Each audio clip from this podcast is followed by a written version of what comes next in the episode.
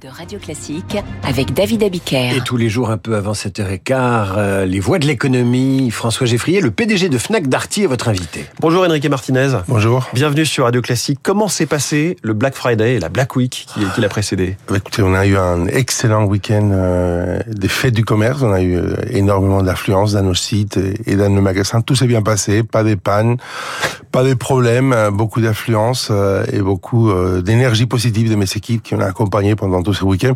C'est pas encore euh, l'heure des comptes, ça viendra un peu plus tard. En tout cas, on peut se réjouir dès que nos magasins et nos sites ont été euh, vraiment au bon niveau pour nos clients. Quand est-ce que se fait véritablement euh, Noël chez vous en termes de vente? Est-ce que c'est là justement le Black Friday ou est-ce que c'est dans les tout derniers jours avant Noël pour tous les achats de dernière minute?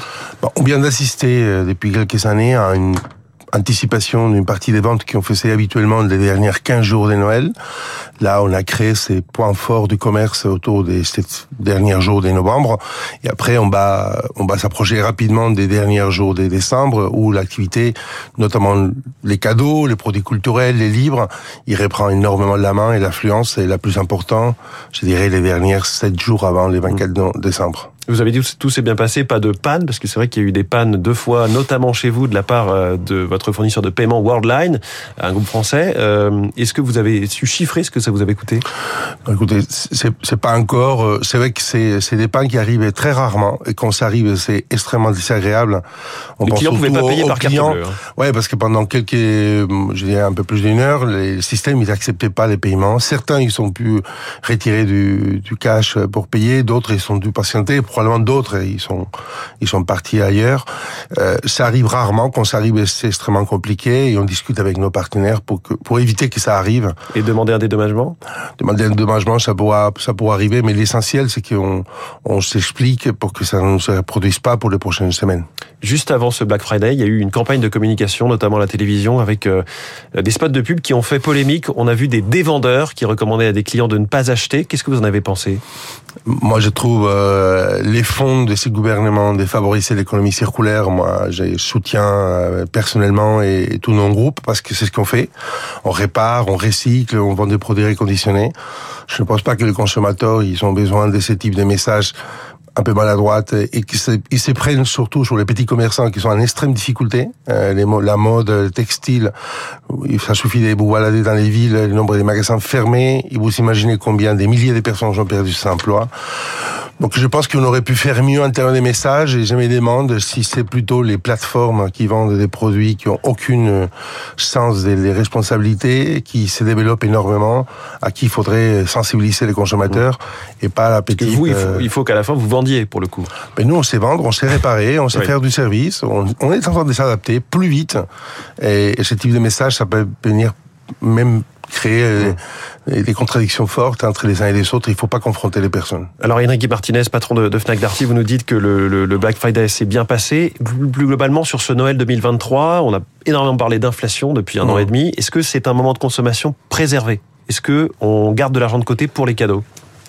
On verra. Normalement, c'est c'est le cas. C'est un moment où euh, où on, on garde on garde une, un part de nos parts d'achat, de nos pouvoirs d'achat pour pour nos cadeaux, pour nos besoins, parce qu'on n'achète pas que des cadeaux en- pendant ces périodes. On a besoin de s'équiper, d'échanger nos machines à laver, d'échanger notre ordinateur, ou, ou justement d'acheter les nouveaux concours de lycéens qui, qui ça a été la semaine dernière. Donc c'est des moments où il y a la consommation qui est très poussée et normalement dans ces périodes c'est plus protégé que le reste de l'année, oui. Notamment vis-à-vis des enfants, on garde toujours. euh, c'est vraiment le. Bah, pour autant qu'il nous reste encore des enfants, parce qu'on fait des moins en moins, mais oui, euh, celles qui existent, et il y a toujours des cadeaux. Mais encore une fois, c'est pas que des cadeaux, c'est aussi Oui. les moments où on profite des bonnes opportunités pour acheter des produits dont nous avons besoin. Et justement, quelles sont les tendances chez vous? Qu'est-ce que vous mettez en avant plus que les années précédentes comme catégorie de produits ou un objet euh, On discutait tout à l'heure, euh, on est c'est le phénomène de l'air fryer, de la friteuse sans huile.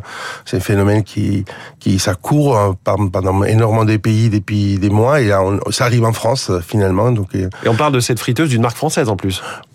Entre autres, mais qui a oui, fait un carton aux c'est, États-Unis il y a euh, 5-6 ans et qui tout d'un coup les Français euh, la découvrent. C'est ça. On découvre, hein, probablement, pour un Français, c'est un peu plus dur passer des fours traditionnels vapeur à une friteuse qui fait pas exactement la même chose, mais ça prend son chemin et ça a été un des produits stars de cette année. Vous avez beaucoup développé globalement l'électroménager dans les rayons de la Fnac, évidemment pas seulement chez Darty. Est-ce que les clients Fnac s'y sont faits?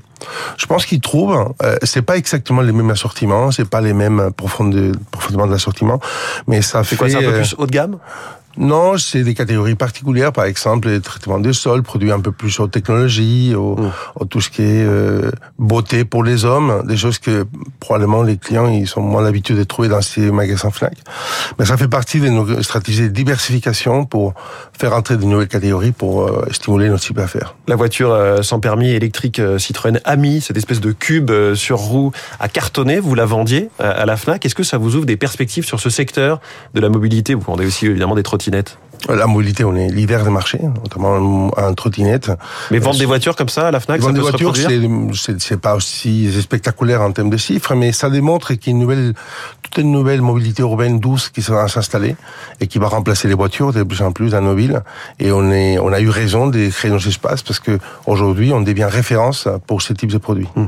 On parlait de ce que la Fnac vend, euh, que, qui était au- auparavant, euh, auparavant vendu par euh, Darty. Est-ce qu'il n'y a pas une cannibalisation entre Fnac et Darty? Est-ce que finalement c'est pas Fnac qui a tiré le plus profit de ce rapprochement? Non, je pense Parce que pas. Darty ne s'est pas mis à vendre des livres. Il n'avait pas besoin. Parce que la réalité, c'est que les, les- mix produits d'Arty, il existe, il persiste, il n'a pas disparu. La FNAC, rappelez-vous, il y a 10 ans, on vendait 40% de notre chiffre d'affaires. C'était des produits qui ont été totalement dématérialisés, comme, Les DVD. ou presque, comme les DVD, comme la musique, comme les vinyles. Même si cette année, on fait à la croissance un, un CD et un vinyle.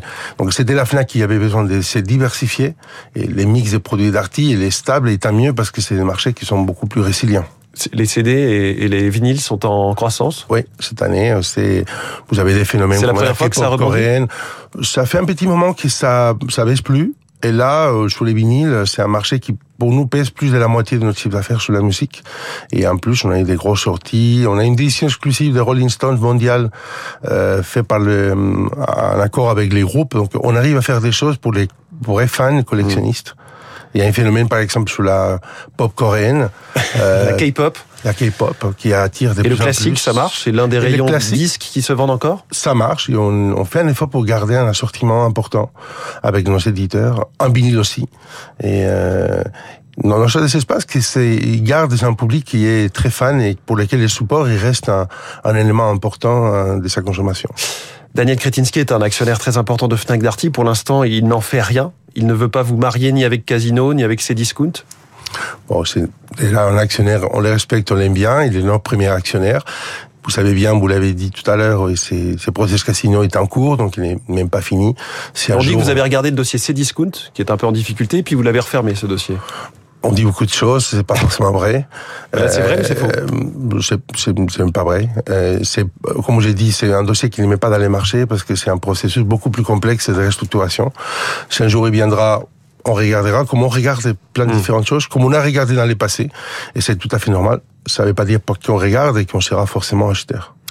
Où en êtes-vous du développement de la réparation? Vous aviez annoncé un partenariat euh, en grande pompe avec Apple, donc vous deveniez le premier partenaire en quelque sorte sur ce, ce canal-là en France. Il y a depuis peu le bonus réparation qui existe pour les appareils électroniques. Est-ce que vraiment ça développe les choses? On, Visiblement, les montants sont assez faibles hein, pour l'instant euh, décaissés par l'État là-dessus. On n'aura jamais réparé autant de produits comme cette année.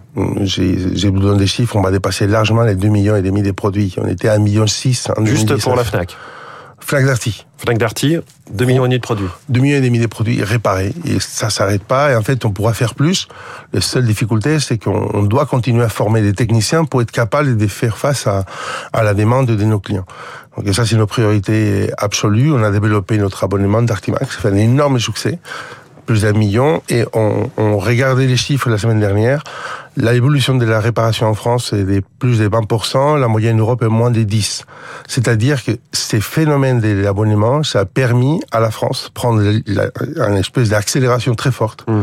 Ce- Parce que même si les clients veulent réparer, il faut pour autant qu'il y a quelqu'un qui a la compétence pour le faire. Et ça, c'est la zone plus critique de ce projet. Et dans la tête des clients, il y a une bascule qui se fait sur euh, des téléphones qu'on garde plus longtemps, du reconditionné aussi Nos produits se gardent énormément. On regarde les parcs, les PC en France, ils sont plus de 9 ans d'ancienneté.